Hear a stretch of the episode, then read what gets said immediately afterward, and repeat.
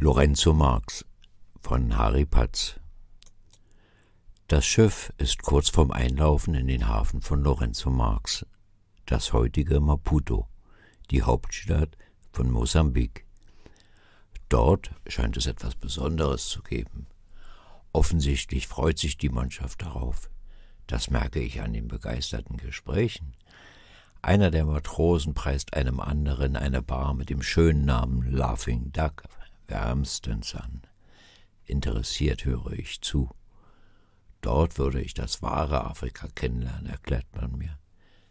Das weckt einige Erwartungen in mir, und ich bin schon sehr gespannt.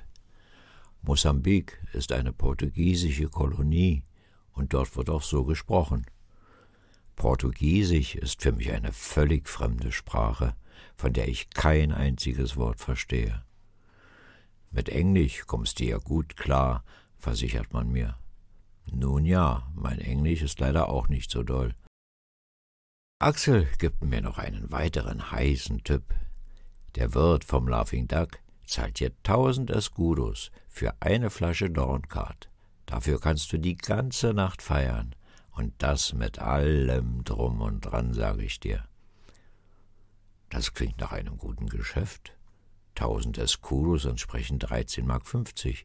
Eine Flasche zollfreicher Dorncard kostet 3,50 Mark. Das wäre mal ein billiger Abend.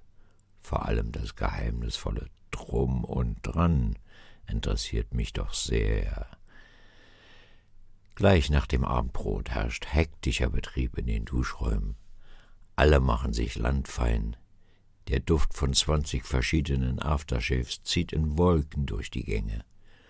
Jürgen zieht sein bestes Hemd an. Ich bin nicht sicher, welches meiner drei Hemden das beste ist. Sie sind alle eher praktisch als schön. Ich habe in meinem ganzen Leben noch keine hübschen Klamotten besessen. Das Blaue muss es tun. Außerdem ziehe ich meine Hose mit den weiten Beinen an. Die Flasche Dornkart mit einer Schnur am Gürtel befestigen und innen ins Hosenbein. Wenn ich nicht schnell laufe, sollte es gut gehen. Damit komme ich gut durch den Zoll. Seeleute werden meist nicht besonders gründlich kontrolliert. Nicht hier in Afrika. Und los geht's. Wir sind sieben Männer, die das Laughing Duck entern. Erstmal seitlich an der Theke mit Willem, dem Wirt, das Geschäftliche regeln. Willem ist Holländer mit einem roten Haarkranz und einem Bauch wie ein Bierfass. Schnaps gegen Geld ist eine schnelle, saubere Sache. Jetzt muss ich mich erstmal umschauen. Das Laughing Duck ist ein großer Schuppen oder eine kleine Halle mit rustikaler Einrichtung. Lange, grob gezimmerte Tische und halbe Baumstämme als Sitzbänke. An der Theke Pfähle mit Baumscheiben als Sitze. Alles ist unverrückbar am Boden befestigt. Hier schmeißt keiner mit Möbeln rum. Es gibt eine große Tanzfläche mit der obligaten Lichtorgel und einer Spiegelkugel. Wir nehmen einen der Tische in Beschlag und geben unsere Bestellungen auf.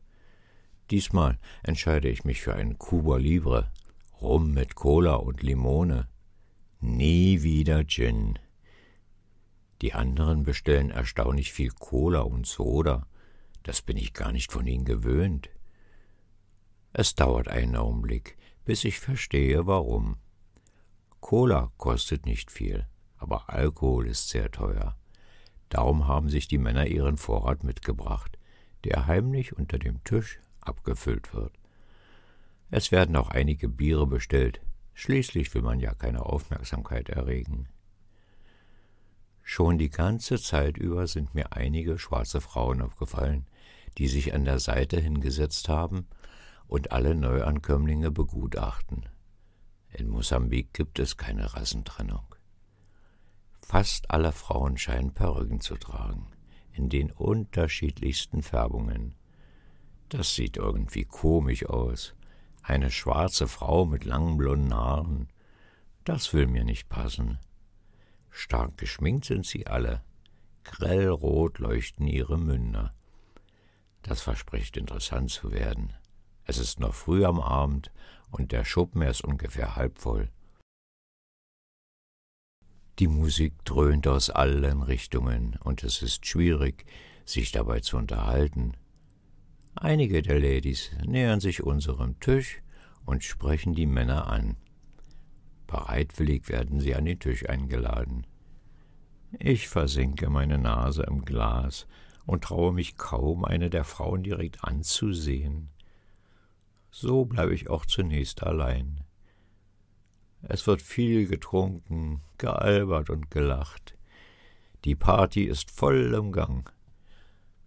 Auf einmal setzt sich eine rothaarige Grazie neben mich, lacht mich an und sagt mir direkt ins Ohr Hello, young mister. Me buy a drink? Ich muss sofort an das Hamburger Herrengedicht denken und lachen. Okay, what you want? frage ich sie. Sie greift nach meinem Glas und nippt daran. Ah, Cuba Libre. Very good. I like to. Also bestelle ich ihr auch einen. Nach meiner Erfahrung in Kapstadt habe ich mir fest vorgenommen, mich diesmal nicht zu besaufen. Es folgen die üblichen Fragen, wo ich herkomme und wie ich heiße. Nede heißt sie, wenn ich das richtig verstehe. Sie ist sehr dicht an mich herangerückt, sucht den Körperkontakt. Meine Aufregung steigt.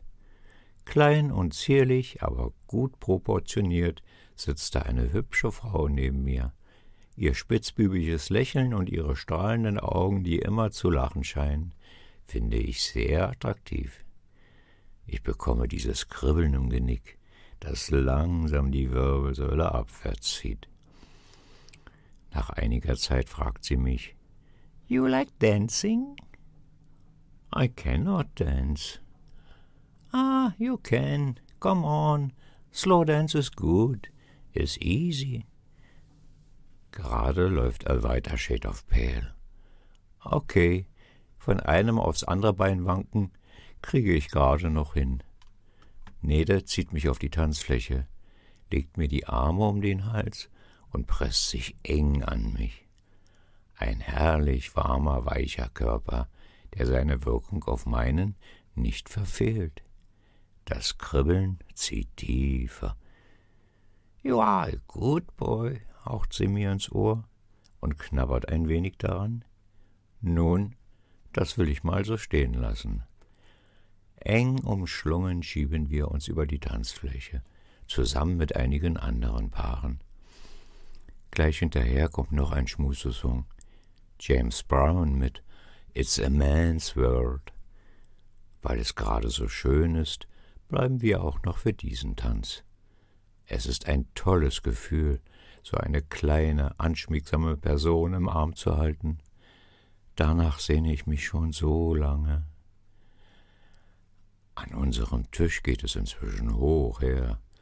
Alle Männer haben eine Frau an ihrer Seite. Ein Pärchen hat sich gerade hastig in eines der Hinterzimmer verdrückt. Da war wohl offensichtlich Eile geboten.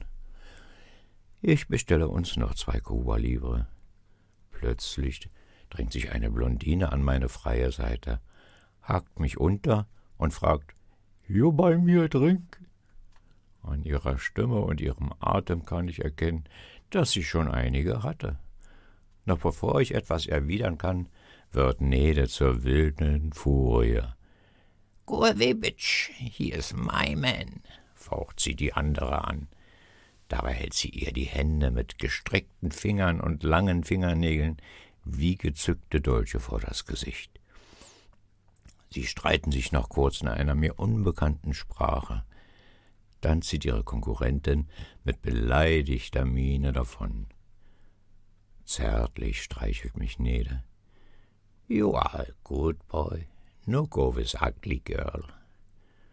Ich will mich ganz bestimmt nicht mit ihr darüber streiten. Inzwischen spüre ich die Wirkung der zwei Drinks. Neda hat mich in den Arm genommen und drückt mich an ihren imposanten Busen. You want fucky fucky? flüstert sie mir ins Ohr. Ich kuschle mich an sie und ummurmel. Yeah, I like very much. I like you but a little bit later, please. Sie drückt mich noch enger an sich. Okay, later ist gut. You are good boy. I like you too. Sie bestellt noch zwei Kuberlire. Ich widerspreche nicht. Mir ist mittlerweile alles recht. Hauptsache, sie bleibt bei mir. Wenn ich nur nicht so müde wäre. Nede schiebt mir eine Zigarette in den Mund. Sie qualmt selbst fast ohne Unterbrechung. Gut, dass ich zwei Schachteln eingesteckt habe. Zigaretten sind mir 60 Pfennig billig auf dem Schiff. Damit kann ich großzügig sein. Es ist spät geworden, schon fast Mitternacht.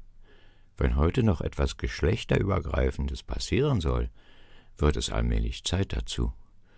Vorher muss ich mit Nede noch das Finanzielle regeln. How much money you want for fucky fucky?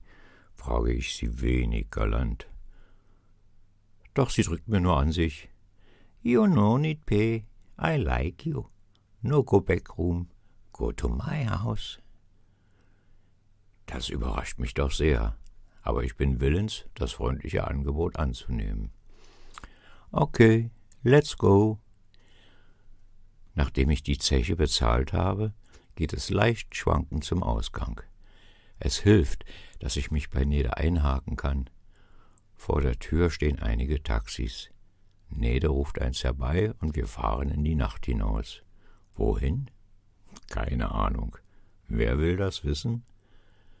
Es ist nicht sehr weit. Recht schnell hält das Taxi vor einer Ansammlung von unbeleuchteten Hütten. Soweit ich das in der Dunkelheit erkennen kann, sind die meisten nur primitiv zusammengezimmert, einige aus Wellblech. Nede zieht mich in eine davon hinein. This is my home. Ihr Heim ist ein bunt chaotisches Durcheinander aus zusammengesuchten Möbelstücken. Über die meisten sind Kleidungsstücke verteilt. In einer Ecke liegt eine Matratze. Ein Laken hängt an einer Leine davor. Ich lasse mich einfach auf die Matratze fallen. In meinem Schädel dreht sich alles, kommt nur langsam zur Ruhe. Nede zieht sich die Perücke ab und drapiert sie auf einem Styroporkopf. Zum Vorschein kommen viele kleine zusammengedrehte Zöpfe. Die stehen von ihrem Kopf ab wie bei einem Sputnik. Das sieht lustig aus. Schnell ist sie aus ihrem Kleid geschlüpft. Sie wischt sich noch mit einem Tuch das Gesicht sauber, dann macht sie das Licht aus und kommt zu mir. Schnell hat sie mich von meinen Klamotten befreit. Dann legt sie sich nackt auf mich. Ihre Hände streicheln mich überall, und dann folgen viele kleine Küsse bis zu den intimsten Stellen, wo ich noch nie geküsst wurde. Als sie mit dem Ergebnis ihrer Bemühungen zufrieden ist, setzt sie sich auf mich und reitet mich, bis ich explodiere.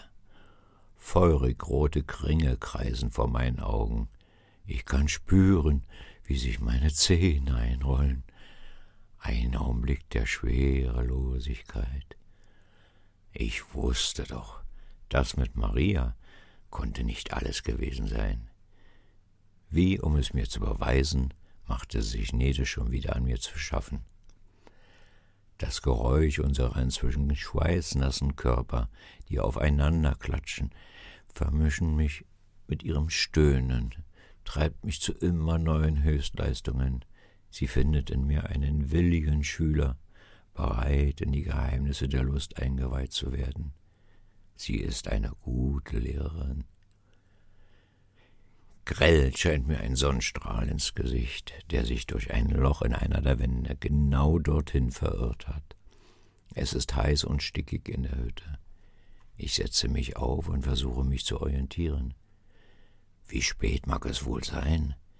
Erschrocken realisiere ich, dass die Sonne ziemlich hoch steht. Es muss schon spät sein, viel zu spät. Mühsam versuche ich, mich an den Verlauf der letzten Nacht zu erinnern. Wenn ich mich nicht täusche, haben wir unsere Begegnung der intimen Art noch zwei oder dreimal wiederholt. Jetzt liegt Nede wie tot neben mir auf der Matratze. Ich stupse sie an der Schulter. I must go to the ship. Sie brummelt nur irgendetwas und dreht sich auf die andere Seite. Auf einem Schränkchen entdecke ich eine Uhr. Es ist schon zwanzig vor neun. Na, da wird Jürgen schön sauer auf mich sein. Er musste das Frühstück alleine machen. Hastig ziehe ich mich an. Zum Abschied hauche ich Nede noch einen zärtlichen Kuss auf die Wange. Mach's gut, kleine Lady. Draußen muss ich erst mal blinzeln. Das Licht sticht mir in die Augen, und ich wünschte, ich hätte eine Sonnenbrille dabei. Dann mache ich mich auf die Suche nach einem Taxi. Wie ich mich so umsehe, muss ich erkennen, dass hier mit keinem zu rechnen ist. Alles liegt öde und verlassen da. Vor einer der Hütten sitzen ein paar alte Frauen. To the harbor? frage ich sie. Sie antworten mir etwas Unverständliches. Eine der Frauen deutet in eine Richtung und ich laufe los. Nach einer Weile komme ich in eine belebtere Gegend und finde endlich ein Taxi, das mich zum Hafen bringt. Wieder erwarten ist Jürgen nicht sauer. Ach, das ist nicht so schlimm. Es war nicht mal die Hälfte der Mannschaft zum Frühstück da. Er will aber genau wissen, wo ich war und was ich getrieben habe. Da ich ja niemandem von meinem Abenteuer in East London erzählt habe, flunkere ich, dass es mein erstes Mal gewesen wäre. In gewissem Sinne stimmt es auch. Jürgen ruft gleich ganz begeistert. Der Hans hatte heute seine Jungfernfahrt. Das gibt ein großes Hallo von der Mannschaft. Axel frotzelt mich auch gleich an. Na, die Kleine gestern Abend war doch ganz verliebt in dich. Hab ich genau gesehen. Was hast du denn bloß mit der gemacht? Och, ich weiß nicht. Ich glaube, ich war einfach nur nett zu ihr. Als ich auf die Frage, wie viel sie verlangt hat, sage, dass sie kein Geld von mir wollte, ruft einer der Matrosen. Schau an, Hans, der Nuttenpraller. Dem kann ich nicht zustimmen. Ich glaube, sie mochte mich einfach. Ich werde Nede und diese Nacht ganz bestimmt in guter Erinnerung behalten.